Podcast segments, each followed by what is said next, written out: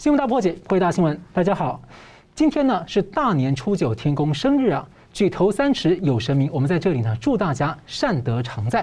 那么呢，大年初四的时候，北京奥运是在争议声和谴责声当中开幕。那么比赛呢是持续出现了各国顶尖选手被判失格 DQ，公正性是平受质疑。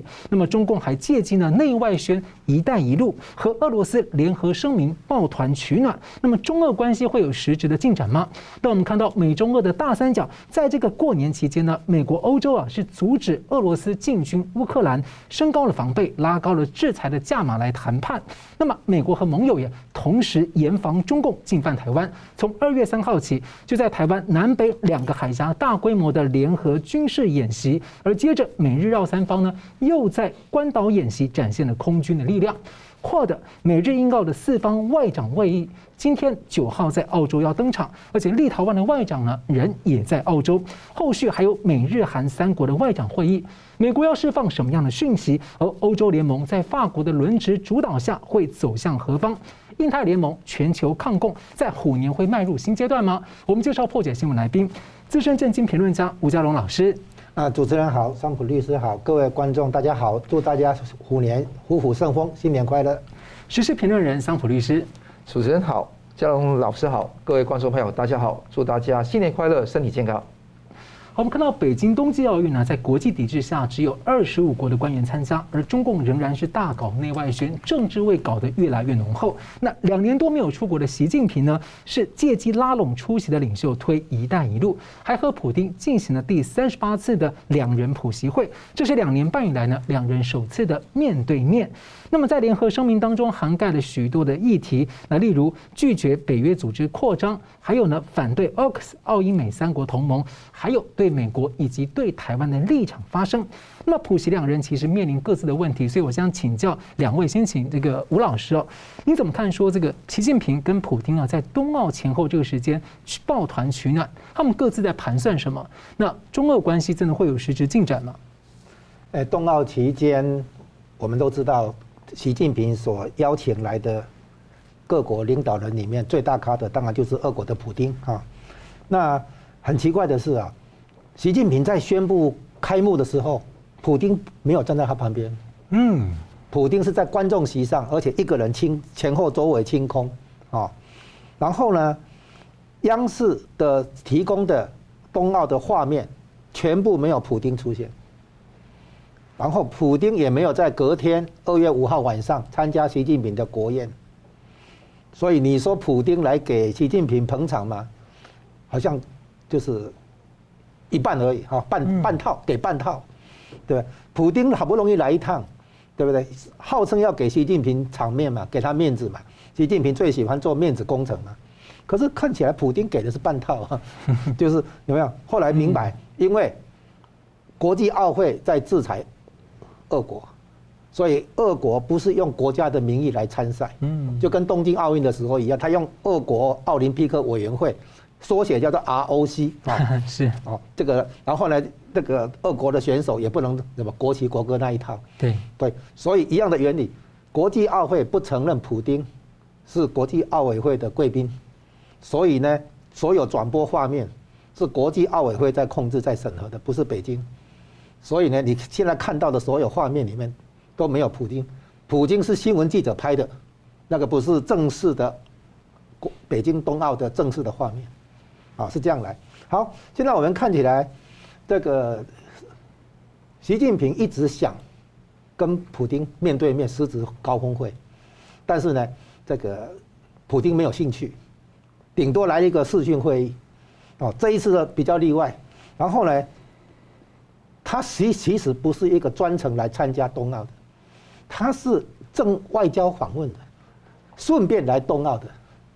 然后呢，他来的时候装。装睡对不对？闭眼养闭目养神，哦，一直到俄罗斯进场的时候，队伍进场的时候，他才站起来挥挥手，哦，大家注意，俄罗斯进场是倒数第二进场，倒数第一进场是谁？是地主队，倒数第二就是俄罗斯，因为俄罗斯不是就是他哦，对不对？因为他是被国际奥会制裁，他倒数第二进场。那之前乌克兰进场的时候，普京就装没看到，就这样子。所以你会发现他。它的主要行程是跟习近平高峰会签协议，哦，签那个十五项的协议，包括商业上的交易，哦，然后呢，顺便来等于说，拿他来捧冬奥的场，其实是顺便的，次要的，主要的活动其实是他算是来外交访问，跟习近平有高峰会，签署协议，专就说你你去你不要管这个冬奥这个部分，普丁来这其实是跟习近平哦办办正事，然后呢顺便去。所以他二月四号下午两点到，晚上十一点走，开幕式是晚上举行哈，然后呢，他跟习近平这边四个小时的那个会谈，啊，包括签署协议，然后呢，最后吃一个工作简餐，然后就去开幕式现场，然后呢，开幕式完了之后，他就走了，隔天的那个国宴他就没有出席，啊，是这样子来。那我们现在看这个联合声明里面。提到了那个俄国跟中共原本的立场，严格讲没有增加东西。俄国说那个支持中共的所谓一个中国原则啊，那就是说台台湾是中国的一部分，这是原本俄国的立场，并没有增加东西。那反而中共说支持这个俄国啊，这个针对北约东扩这件事情，支持俄国的立场啊，算算是反对北约东扩。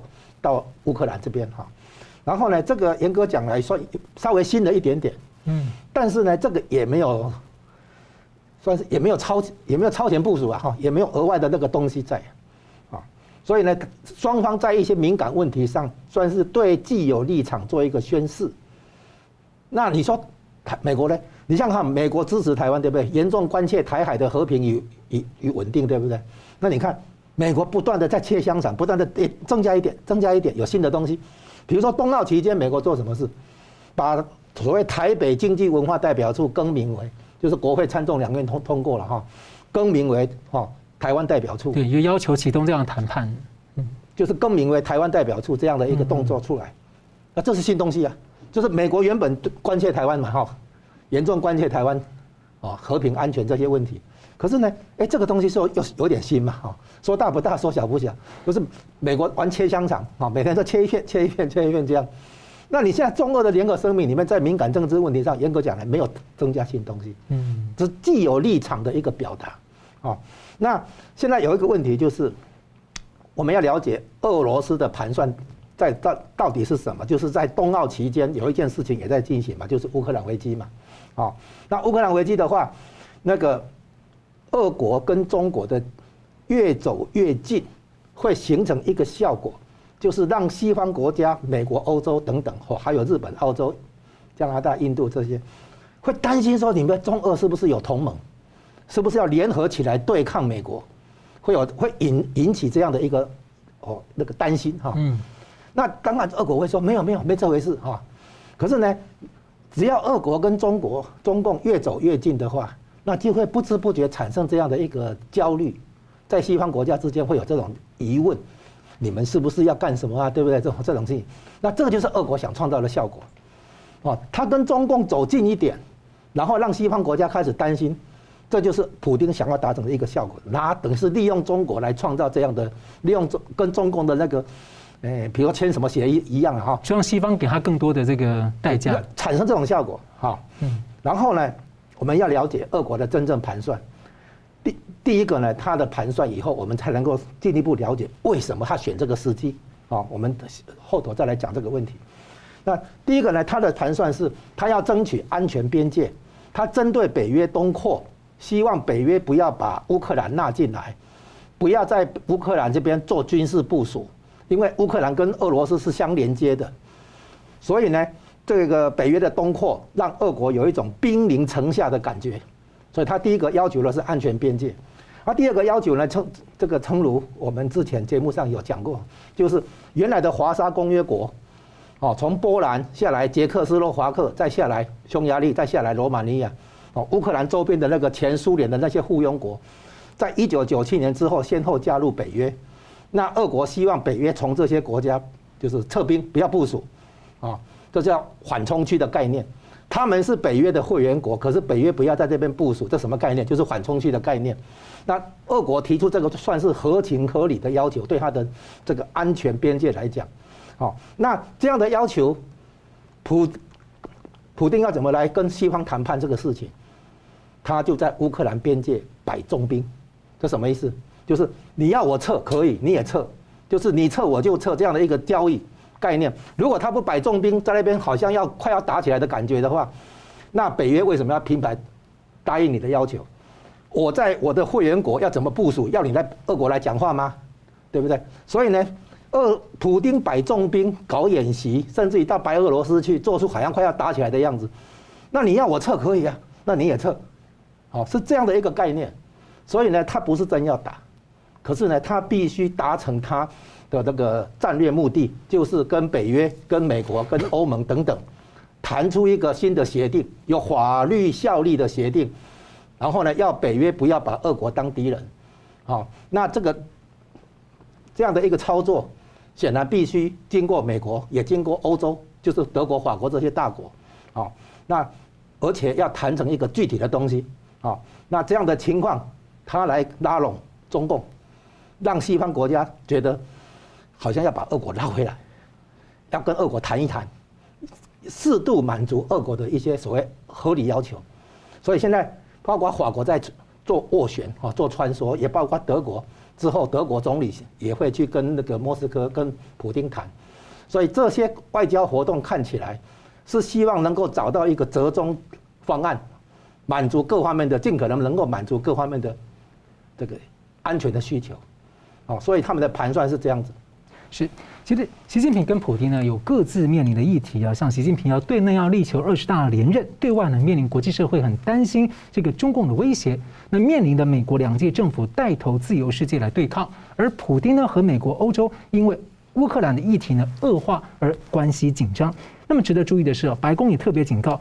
如果俄国进军乌克兰呢，中共也要付出代价。所以我也请教这个桑普律师，你怎么看说习近平跟普丁抱团？因为他之前看起来俄罗斯若即若离，不时要跟西方澄清一下，哎，我跟中国没有同盟哦。所以您觉得说他这样的表现在盘算什么？这个盘算就是很简单，普丁的盘算就是两个大字：示威。好，是向美国跟那个北约示威，也是跟整个乌克兰这盘棋有关系的。中共这一方面，他要的是要告诉全世界知道说，他有俄罗斯这个铁杆的盟友，但这个告诉全世界俄罗斯他是铁杆盟友这一点是真还是假？待会我们分析一下。我的结论是不是的啊？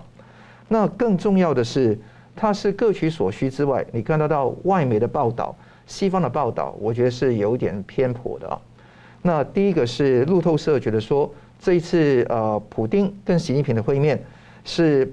合作跟反美决心的一个呃标榜，而且是最强劲、最坚定。他们两国自我诠释人权跟民主的概念，建立新的国际秩序，而且都虽然不总是在一起，但从来不翻脸。那用这个方式来定调，甚至认为说这个形成一个强大的轴心和轴心，这基本上是 Axis，就类似那一种总在二战的时候的那种概念。那用这个方式来标榜，当然他们有这个忧患意识，这个能够理解。但实事实是不是如此呢？我看未必如此啊。中俄之间一直有夙愿，一直有裂痕，这个也是在一九啊五一年代，五一年到六三年蜜月期之后一直存在的一个问题。这个事情到现在都没有解决。刚刚讲到在冬奥期间哈，那普丁签完一千多亿美元的大单之后就拜拜了。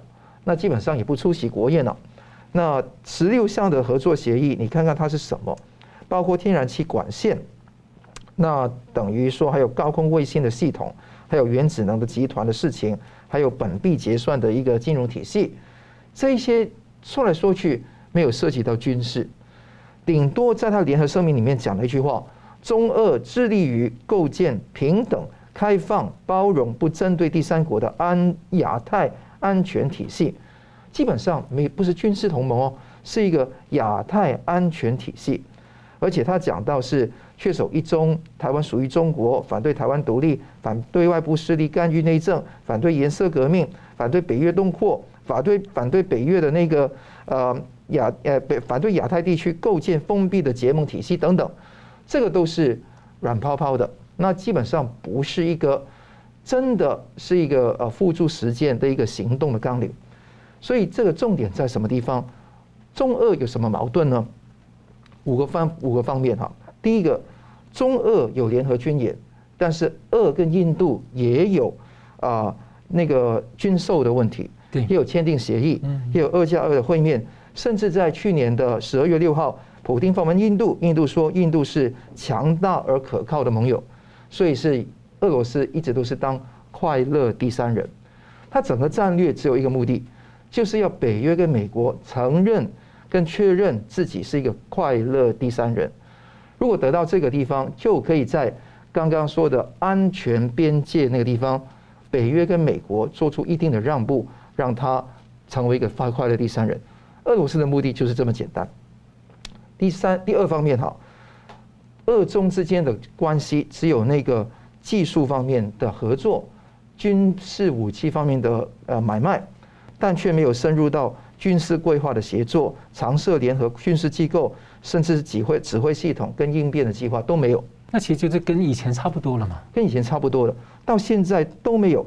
他讲来讲去是，呃，平等、开放、包容，不针对第三国的亚太安全体系，维护和平、稳定、繁荣。基本上说到这个地方，反对奥克斯，反对呃那个澳澳美英的那个系统。但他没有跟中国、跟中共形成一个新的军事同盟啊，没有啊。第三方面，你看到关键的议题上面，俄国不挺中国的，美洲贸易战，俄国没有选边站。呃，最后看到那个煤炭缺独缺，中国没有煤炭，俄国也没有卖煤炭给中国，没有增加那个供应。南海，它水域是中立的，而且俄罗斯在南海有它的利益，罗斯石油还有那个海外石油。都是跟越南、跟印尼有关系，对，也是跟中共对抗的。日本钓鱼台的问题根本从来没有在这个地方表态，而且更重要的，他根本没有加入到“一带一路”。大家看看联合声明，他怎么写？中俄共建“一带一路”。哎，你看看哦，共建，意思说，并不是中共一方去“一带一路”，俄罗斯来参加，而是大家一起平等的去共同建造一个新的。一带一路，同时把这个概念偷换掉，变成一个叫大欧亚的伙伴关系。那这样到底是中共要占俄罗斯在过去那边势力的便宜，还是俄罗斯借此去削弱中共的经营，就很有意思了。就是你兵来将挡，水来土掩。你今天来这一招的话，俄罗斯也反制你，希望来这边来冲淡，能够稀释。这个地方也是非常重要。那中共怎么看俄罗斯？哈萨克刚刚被俄罗斯拿走了嘛？经营这么多年，阿富汗就更不用说了嘛，吞并那克里米亚，中共也一直反对哈那个俄罗斯吞并克里米亚的，所以双方之间有很多地缘的冲突还是存在。第四方面，你看到中俄在彼此核心利益的领域不是真正的互助。那比方说啊，普丁被问到如果中共攻打台湾，那怎么看？他说我一无所知。而且说，哎，中共你也不用去攻打台湾嘛，用这个方式来圆过去。那所以他对于中共的很多核心利益根本没有支持的。第五点是，普丁抓捕了很多俄国共产党的头目。那众所周知，俄国共产党、久加诺夫等等都是中共的傀儡。那抓捕这些人，那基本上就是等于重创中共在俄罗斯的。呃，组织内务，还有那个国民禁卫军，还有安安全跟税务等领域的一些间谍。嗯，所以你看得到，俄罗斯从来不会是中共的真的铁杆的盟友，而是策略的一个对象。归根结底，他这一个目的只有两个大字，就是示威，而不是真的要中俄去结盟。中俄结盟有非常大的一个大的问题是，俄国根本不用去热脸贴上冷屁股。不用去贴到中共那边去，我觉得这个地方是俄国的地缘政治利益所决定的，也是他的国家。如果在一亿的国家，它的 GDP 只有一个中国的广东省那么大的一个国家，那个经济实力，它最好的地位就是要维持在美跟中的等距关系，类似于金正恩的一个局面。嗯，所以现在看通了这一点，我们后面会阐述马克宏会怎么看这一回事。嗯，吴老师，我很快补充一下，刚才我们媒体诶画面上有讲中俄抱团，其实你是看到哈，普京走进去跟习近平会面的时候，双方根本没有握手。你有没有看到？是防疫原因吗？不是，他们没有戴口罩啊。你看这一次普京到北京正式访问，他跟习近平之间完全没有传出握手的照片。所有握手照片是以前的，不是现现在的。不过现在国际好像都不太握手，会不会是？嗯，不握手，有时候也会碰一下。啊、对对啊，没有这个，这一次都没有。你没有注意到？这一次他来，啊，以以前有握手，以前有。那两个月前，十二月六号，普京去印度的时候，他跟印度莫迪总理是拥抱、握手，很亲切，还微笑。你可以看到那个镜头。但是这一次。普丁来跟习近平连握手都没有，做给西方看啊！这这是第一个哈。然后第二个的话，普签的商业协议里面哈是本来中国希望一些能源交易用人民币结算嘛，结果他这一次是用欧元结算，那算是有去美元化，但是又没有推动人民币国际化，啊，所以你会看看出来，俄国并不希望让西方国家认定你们。俄中之间是同盟的关系，嗯，因为苏联最了解跟美国打冷战的滋味，俄罗斯也最了解被美国经济制裁，因为克里米亚是事情是这个滋味，俄国绝对不想被西方国家认定为俄中有同盟。是，那我们休息一下，等下回来看，在俄罗斯摆出这样的阵仗之下呢，这些美国、法国、德国的领袖呢都出手了，那么情况如何呢？休息一下，马上回来。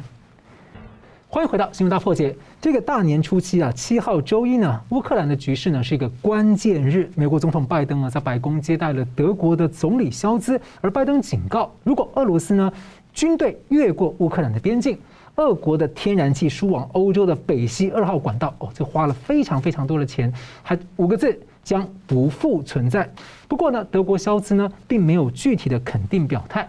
那同一天七号，法国马克宏呢前往莫斯科与俄罗斯的普丁会谈。那法国是欧盟的轮值主席国，也是欧洲相对的军事强者。马克宏将寻求连任总统，而且呢，也许也希望寻求取代德国的总理十几年来的主导，来成为领导欧盟外交的核心人物。因为请教两位，先请教桑普怎么看？马克宏啊，亲自到莫斯科，算是西方第一个到莫斯科去参与斡旋的。你怎么看这件事？对，整体的大局来看，大局来看，大家都看马克宏是不是想法国或者欧盟成为一个真正的第三势力，能够在美俄之间呢，能够成为关键的第三方。他讲了一个战略自主，战略的自主的问题。那这个我们分析到，其实这个地方他想，但是其实做不到。做不到，原因是军事实力说明了一切啊。那更重要是马克宏的目的，短期的目的是要缓解矛盾，有利于他在超级四月四月的时候有很多国家大选嘛。那有法国、有匈牙利跟斯洛维尼亚，那他希望在法国的大选胜出。这个地方是一个，虽然他还没有正式宣布参选啊。那这一次你看得到有一张桌子哈，四公尺长，跟他去呃对面呃会面，可以看得到是非常。啊，远的遥远的距离啊！那无论如何，马克宏跟普丁谈了什么？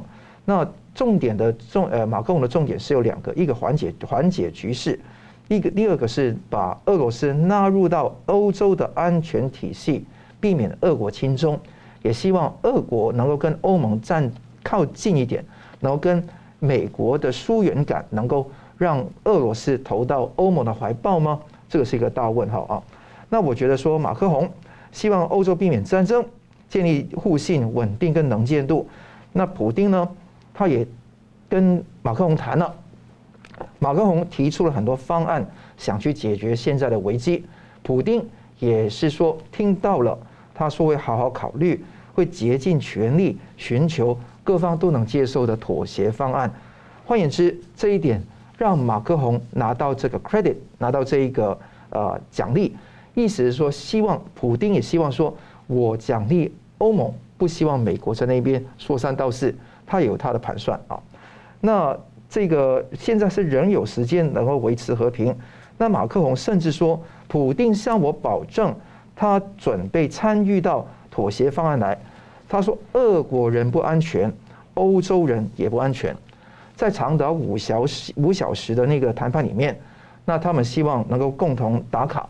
能够做到一个比较和平的气氛，那法国是质疑英美都是标榜要侵呃俄罗斯会侵略乌克兰这种说法，因为这个英美的不同的媒体都说过，那个俄罗斯很快随时都会侵略乌克兰，但法国却不这样看，他是质疑这一点，而且更重要的，他是呃提出呃要有呃有三个方案，一个是启动新的战略对话，第二个努力促进乌东的和平进程，就是希望那个乌克兰服软了啊。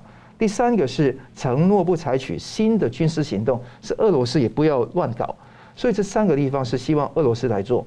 我在很多的环节都讲过，俄罗斯不是希望来打乌克兰，他没有任何的战略利益来打乌克兰的，他目的是要北约、欧盟和美国来叩头低头，来说承认俄罗斯一个快乐第三人，换取他地缘的缓冲空间。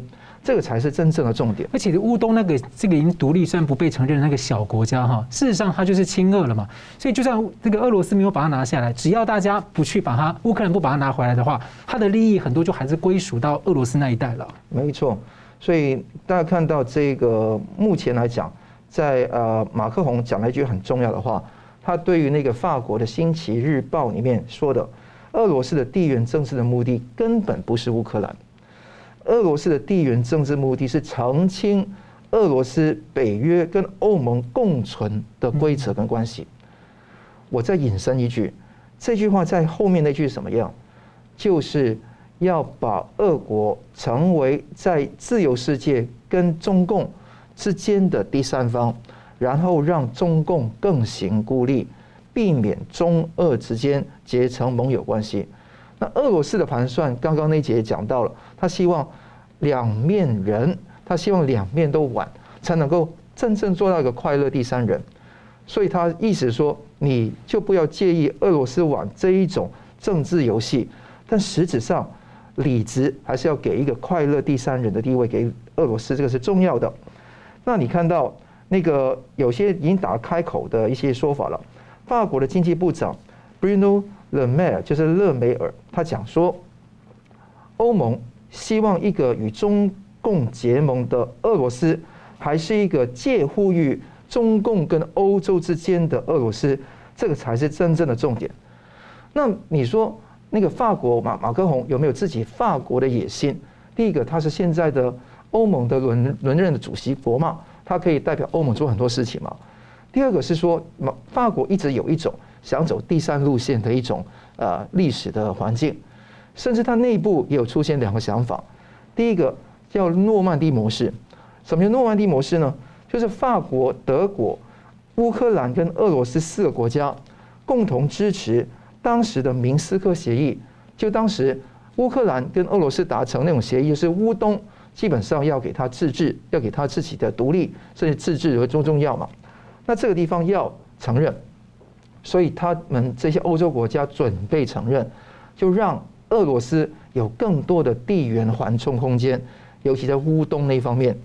至于说俄呃那个他们欧盟要不要北约要不要承诺永远不纳入这个呃乌克兰这个地方，我觉得很难去去那个 back down，这个很难去让步啊。但是诺曼底模式是一个，但为什么说诺曼底模式没有办法做？因为很简单。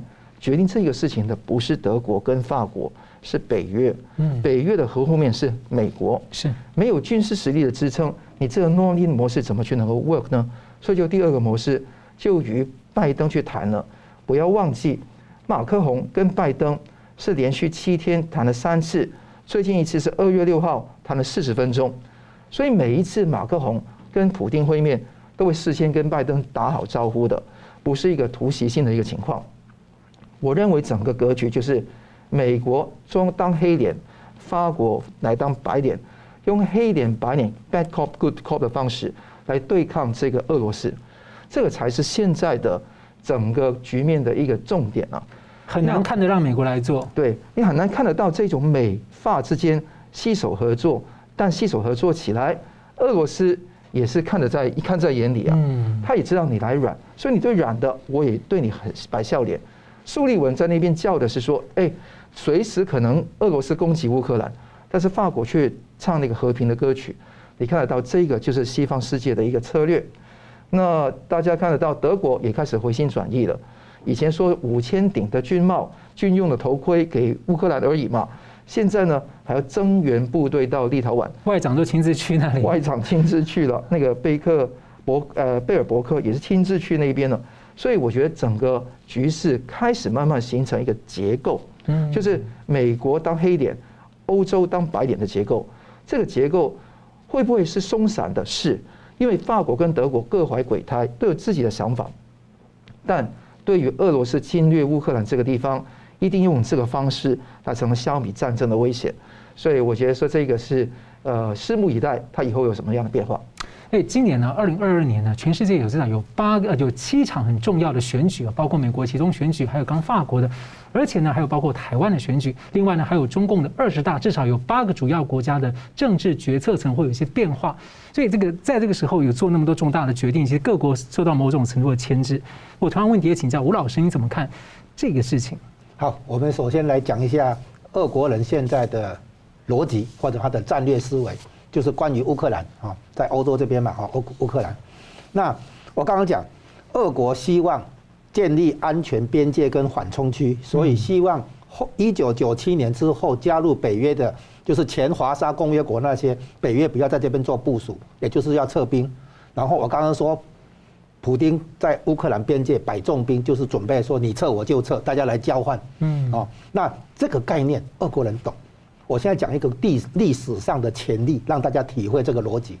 好，就是一九六二年的时候，美国跟苏联几乎到了要开战的地步，记不记得？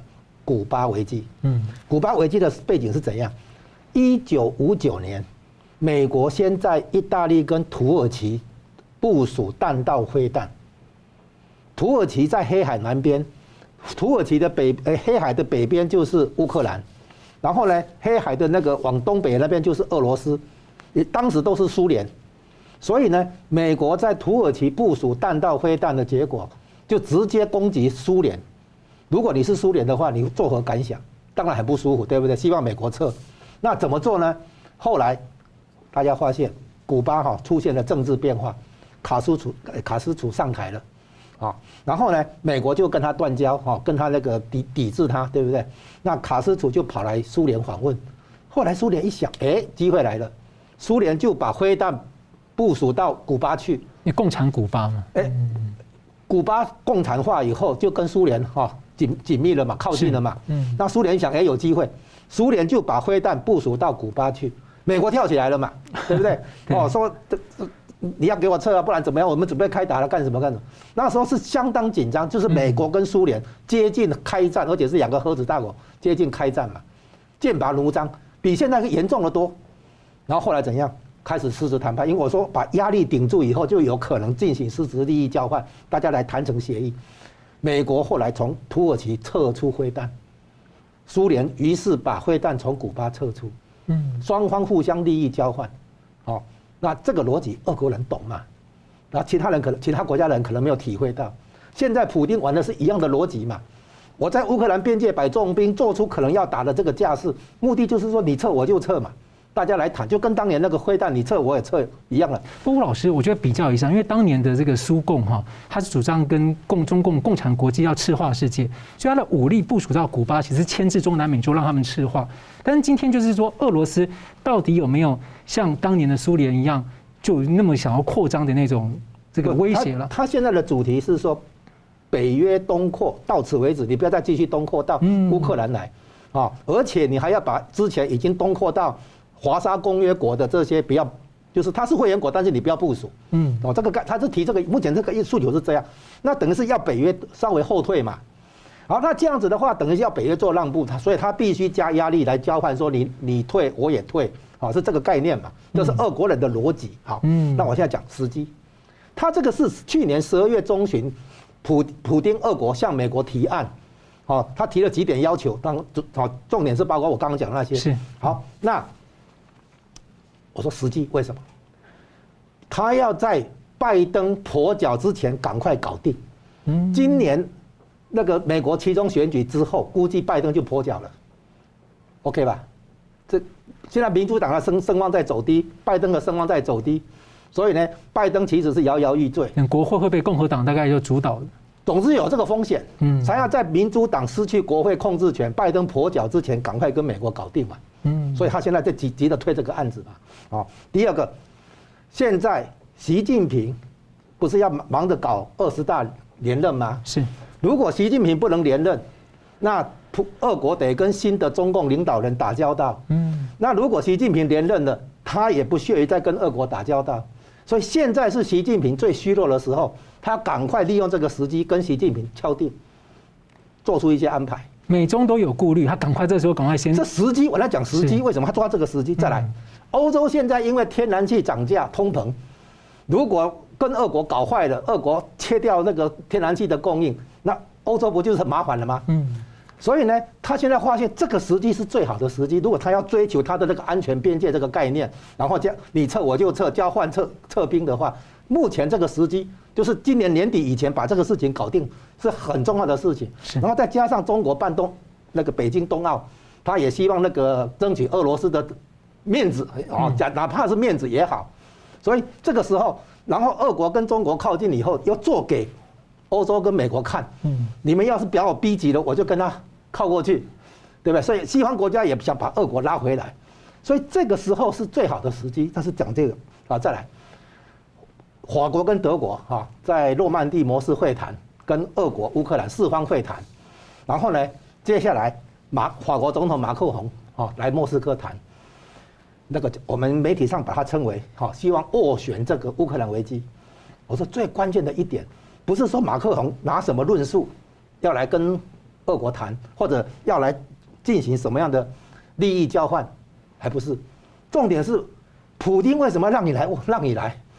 普丁会让你来斡旋，就表示他没有把这个门关死，表示有可有可能做出让步，就表示说事情还可以商量。如果我根本不想跟你商量的话，我为什么让你来？哦，所以我们知道谈判有两个结果，一个是成功，一个失败。如果谈判成功，啊，那我们谈达成交易，对不对？OK，很好。万一谈判失败了，如果马克宏来谈判失败，斡旋失败。马克宏是不是声望会会下跌？嗯，那可能俄国乐乐不乐见这件事情，这是一个问题嘛？啊，如果他让马克宏来，然后却拒绝马克宏的那个提案，什么都不都不都不给你达达成任何成果，那这个以后马马克宏反跟俄国对着干的话，你也没话说。所以现在一样，德国总理卸下来也会去跟普京见面谈。哦，那所以那个普京让他来，他必须他等于冒着一个风险，就是。斡旋失败的，好，再来，那美国有可能已经了解俄国的这个需求嘛，哈，然后大概也会做出适当的一些妥协或让步。那美国是老大哥嘛，对不对？那就让法国、德国先去谈，不要说我美国把德国、法国找来，跟他讲说，哎，注意啊，现在我们要这样干了，你们配合一下。美国并不想摆出老大的这个。姿态嘛，所以普丁漫天要价，先让其他的人去跟他砍价砍一砍，到最后我来定价就行了。对，就是嘿，对，就是说你们去跟他谈，然后呢，普丁告诉你他的情况、他的需要，然后我们呢，哎，看一看可以折中的、可以妥协的，啊，我们交换到什么，大家来谈一谈。所以美国让德国、法国分先后去跟普丁谈，就跟乌克兰谈。其实我估计美国应该心中有数，这一盘棋到底最后要怎么收尾、怎么结局，大概已经有定数。但是呢，美国不想说，好像发号施令，告哦告诉你北约，告诉你欧洲，说我我就是想这样干，你们啊这个这个看着办了，好这样子，大概不是这个意思。是好，现在呢，我们看到这个欧洲的这个主要的议题呢，是由欧洲的领袖在处理，而这时候呢，美国的国务卿呢，却突然呢，九号到十二号呢，到了不是突然了，就是到欧到澳洲啊，要跟亚洲的国家进行这个美日印澳跨的四方会谈，这个宣示的意味呢，究竟是什么呢？休息一下，马上回来。欢迎回到新闻大破解。在北京冬季奥运期间呢，美中的领袖呢抱团，但是呢各有心思。而习近平呢是借着冬奥向多国呢继续推他的一带一推推中共的一带一路。那么美国呢最近呢是即将要发布这个印太经济架构。那国务卿布林肯九号到十二号出席澳洲墨尔本的 QUAD 四方安全对话美日印澳的外长会议啊，被认为是要筹备下一次的领袖峰会。巧的是。力挺台湾呢，遭到中共呢密切附和霸凌的这个立陶宛的外长呢，人也在澳洲访问。那么接着布林肯呢，还将在岛国斐济来会晤太平洋岛国领袖。接着呢，还在要夏威夷啊参加美日韩三国外长会议，并且呢会晤这个美军的太印太司令的。呃，司令部的司令。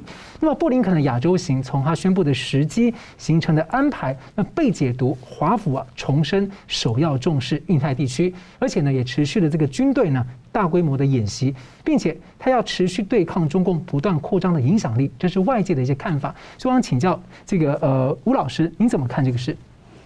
呃，现在美国跟中共之间的对抗这个局面，看在俄国的眼里。看在欧洲的眼里，哈，嗯，他们都想这个拉抬自己的分量，啊，让美国这个看重，对不对？来争取。所以你看，为什么普京啊，俄国这个时机一直在推，就是他已经很确认，美国跟中共之间算是主要矛盾，跟俄国之间只是次要的。所以我们讲说，以前讲说联合次要敌人对付主要敌人，哈，这个意思就是这样子。所以俄。看俄国看到美中在对抗是越来越升级，是不但确定，而且越来越升温。所以俄国赶快利用这个时候来叫价，我要安全边界哈，我要缓冲区，你们这个考虑考虑，这是合情合理的要求，是这样。所以在这个背景，美国呢没有错，继续推动它的这个对抗中共的一带一路啊。那一带一路的一路是海上的，海上的话往西边去到印度洋，经过南海啊，到马六甲海峡到印度洋，往东的地方。就是那南太平洋、中太平洋这些第二岛链、第三岛链中间这里的那个岛岛国，太平洋岛国这里，那核心当然就是澳洲啊。那所以现在国务卿布林肯啊，他其实是不不是亚来亚洲的，来澳洲啊，嗯，就是他来澳洲，然后呢去斐济啊，安抚一下那边周边的岛国。那个国务美国国务卿到那边去，大概也是很少见的哈。然后呢，再到夏威夷去跟日本、韩国的外长来会谈。所以这里看出来，这个国务卿这一次，因为他前面一阵子是跑去东南亚，去印尼、去马来西亚、去泰国啊，然后这一次到那个“一带一路”的这个东边这里哈，那个南太平洋、澳洲南太平洋这里，所以呢，看出来在北京冬奥期间，在中俄这个高峰会的期间，啊，美国除了在西太平洋做重部署重兵之外，在外交上，他也开始这个没有停止的啊，一直在推动。之前是在搞印度啊，搞东南亚，那个印度跟东南亚都有这个美国的这个部长级人物来访问，然后这一次到澳洲来，到这个南太平洋来，那看出来美国在展现向盟友们展现他的这个对抗中共的这个决心，很明确啊。然后呢，所有该联联合的盟友都会联合起来，美国对抗中共哈是非常认真的。哪怕这些穷国啊，这或者小国啊，这些岛国，他都要来争取，因为中共很可能把突破第一岛链的重点放往南边移动，从南海的南端，从澳洲跟印尼的交界的这个海域，这边可能会变成潜水艇出来的这个管道，所以呢，这个南太平洋就是那个伯劳哈，那个我们讲伯流是南边这边岛，到巴布亚新几内亚这一带，对，澳洲这个东北方这一带。这个也是将来美国封锁中共的一个重要那个场地。哎，中共之前挖了台湾在这里的邦交，还打算在那边建这个军事基地。对，所以这那个地方也变成说，中共哈要突破第一岛链的话，宫古海峡那个没希望，东海那边都是浅海，嗯，巴士海峡大概也不行，所以我南海再往南边就是印尼、澳洲这个水域出来就是南太平洋，啊，就是第二岛链、第三岛链这些岛国。然后如果这边搞建立军事基地的话，那么将来。中共的海军到那边补给完之后，再到中途岛、到夏威夷、到美国加州外海就很容易了。所以美国也不看这个事情是相当严肃、相当认真的看待。所以美国争取澳洲是非常认真的。嗯，啊，然后日本也看出来，所以日本也要跟澳洲来一个接近军事同盟那样的所谓准军事同盟的一些协定，啊，互相进入对方的地区，军军事上、行动上、联合演习等等。所以呢，美国继续在把它的对抗中共的这个全球这个网络，从军事到外交到经济科技等等都继续在经营，所以这样子的结果就很明很鲜明。然后呢，这样子的结果让欧洲，欧洲是介于美国跟俄国之间，那欧洲的话就知道说自己要怎么样来决定自己的选边啊。那因为欧洲跟美国叫做西方国家、西方阵营，有共同的文化、价值观、制度、意识形态等等。更何况军事上是美国在承担欧洲的国防，欧洲没有自己的所谓国防军啊，欧洲军没有成立，欧洲的其实是被美国军事看管跟军事保护的，欧洲到最后肯定跟美国站在一起。虽然中间一开始的时候可能会有一点犹豫啊，是由这个这个左右摇摆，或或者说，比如说德国向中有有一些亲中的这个姿态，或者对俄国比较松软，但是最后都会站回美国这边，啊，这个美欧洲坦白讲没有在美国俄国之间摇摆的空间，它一定是在了美国这边。他想要影响美国，把美国往另外一个方向拉，有可能。就是欧洲肯定是最后回到美国这个的那个方向跟立场，啊，那对俄国来讲。但利用美国要跟中共对抗的这个大格局，啊，他希望得到美国的争取，减轻美国的经济制裁，然后呢，对北溪二号工程能够放松啊放手，等等。俄国就是抓紧这个时机，这个全球的这个地缘政治格局，啊，来为俄国争取到最大的利益。但是他的有有一个底线，就是不要让西方国家误以为误判，以为俄国跟中共有同盟或者。接近同盟的这个关系是那，所以请问一下桑普尤怎么看这个布林肯访问澳洲的跨德的外长会议？对，就是一句很简单的评语嘛，就是尽管有俄乌危机这么密切，那美国的国务卿布林肯把重心还是放在印太地区。你看得到抗中共还是第一大的战略。所谓的乌克兰危机是在于说，欧盟跟美国怎么能够分进合击的去跟那个俄罗斯来谈。让俄罗斯有快乐第三人地位得到舒缓，那到现在为止，我觉得战争危机略略减少了，而且更重要的是，那个欧盟跟美国有一个欧盟软、美国硬、欧盟先、美国后的一种态度来做处理事情，所以这个你看到这个事情可以搁在一边，让它自己发酵，重点还是回到印太，回到印太，你看得到印太地区才是真正的美国长期战略的重心。那也是反击中共日益增加的经济跟军事方面的胁迫。那甚至在你开始的时候已经讲到，美国这首次任务是展现对印太地区的全方位的支持，来一起抗拒中共扩张的影响力，这个才是真正的重点。所以看到在早就在上个月一月二十四号，布林肯谈到那个美中关系的时候，他说对抗性的成分越来越多，因为。中共在区内跟区外更加咄咄逼人。他说：“如果你不在餐桌上，你就有可能在菜单上。”所以这句话已经很狠了。那而且更重要的是，跟过去几十年看到的情况完全不同。所以我觉得，即即便在美国建制派左派的圈子里面，他们也意识得到中共威胁的那个严重度。那我们也看到，这个美国如果独自面对美中经济体系，只占世界的百分 GDP 的百分之二十到二十五左右，但如果能够跟盟友、跟合作伙伴在一起的话，就有四十趴到五十趴。那这个地方中共就很难去忽视这个力量。这个是个结盟的看法，但我们想想想看，这个是不是对的一个策略啊？那他现在有三个站去访问嘛？第一个是在 Quad。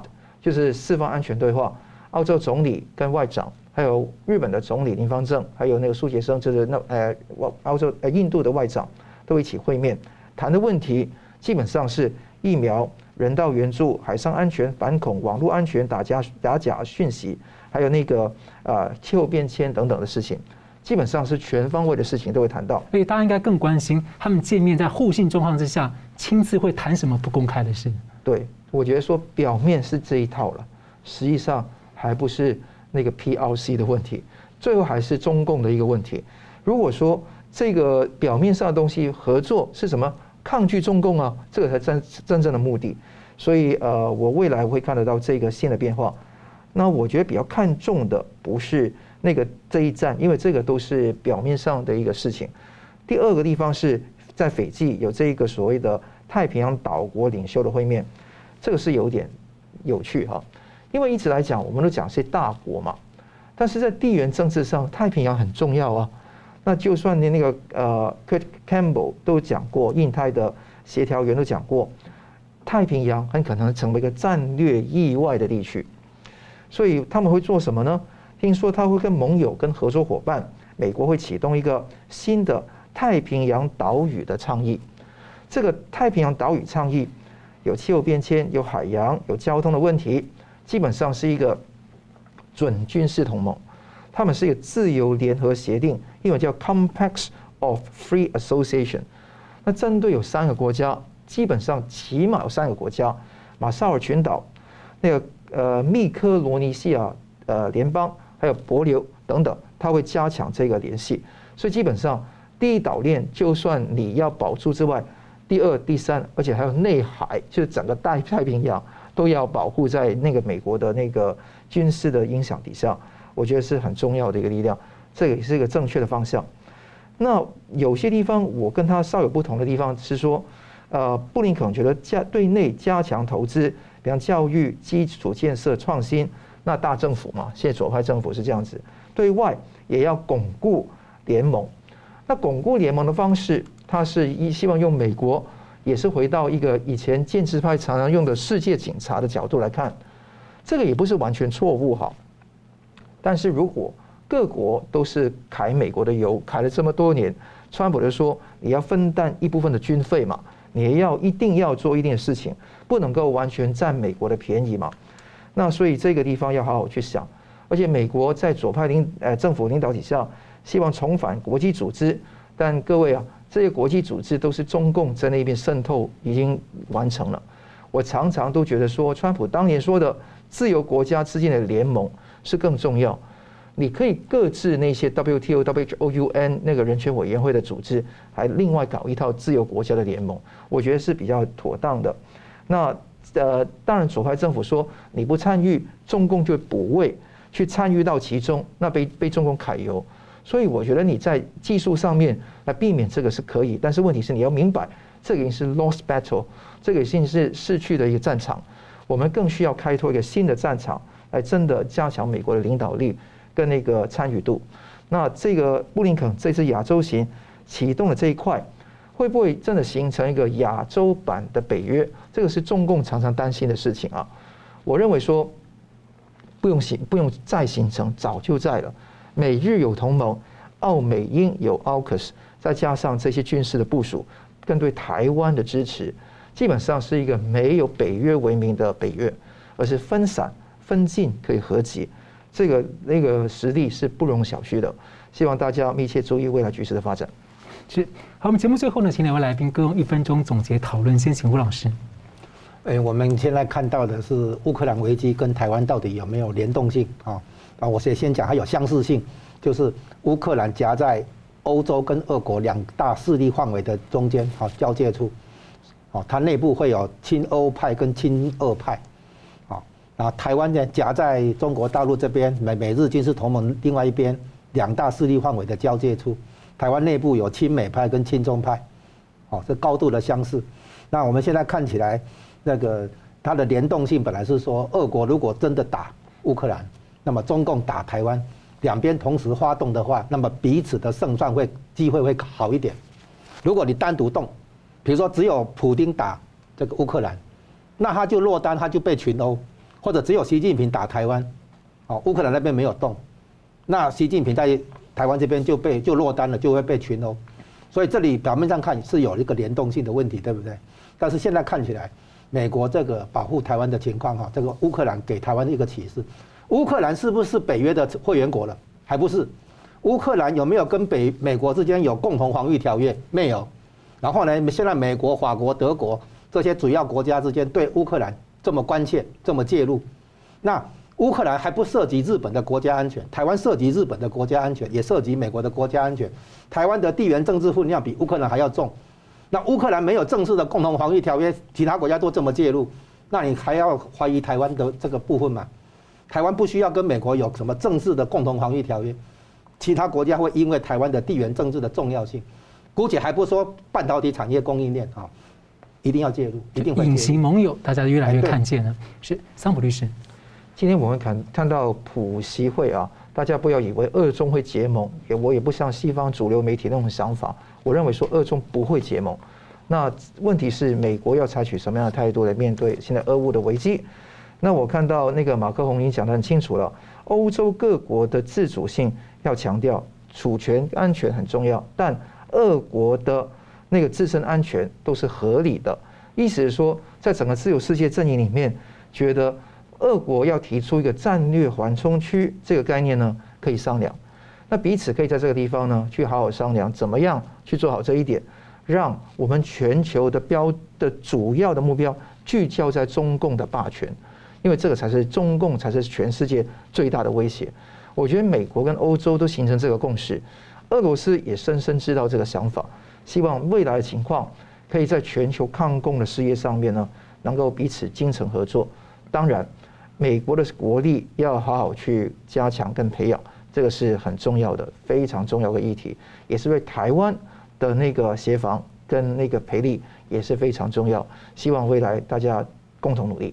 或许有一个关键点就是说，俄罗斯现在对美欧的这个开这个开价，其实习近平或者中共那边他其实会看，会想要学。所以国际社会很关键一个就是我要分清俄罗斯跟中共的本质的威胁性是不一样的，这应该很关键，要把它讲清楚，不然的话让中共有更多的这个误读误判空间呢。完全正确，对，所以这个一定要把话讲清楚，也要大家彼此形成一个共识。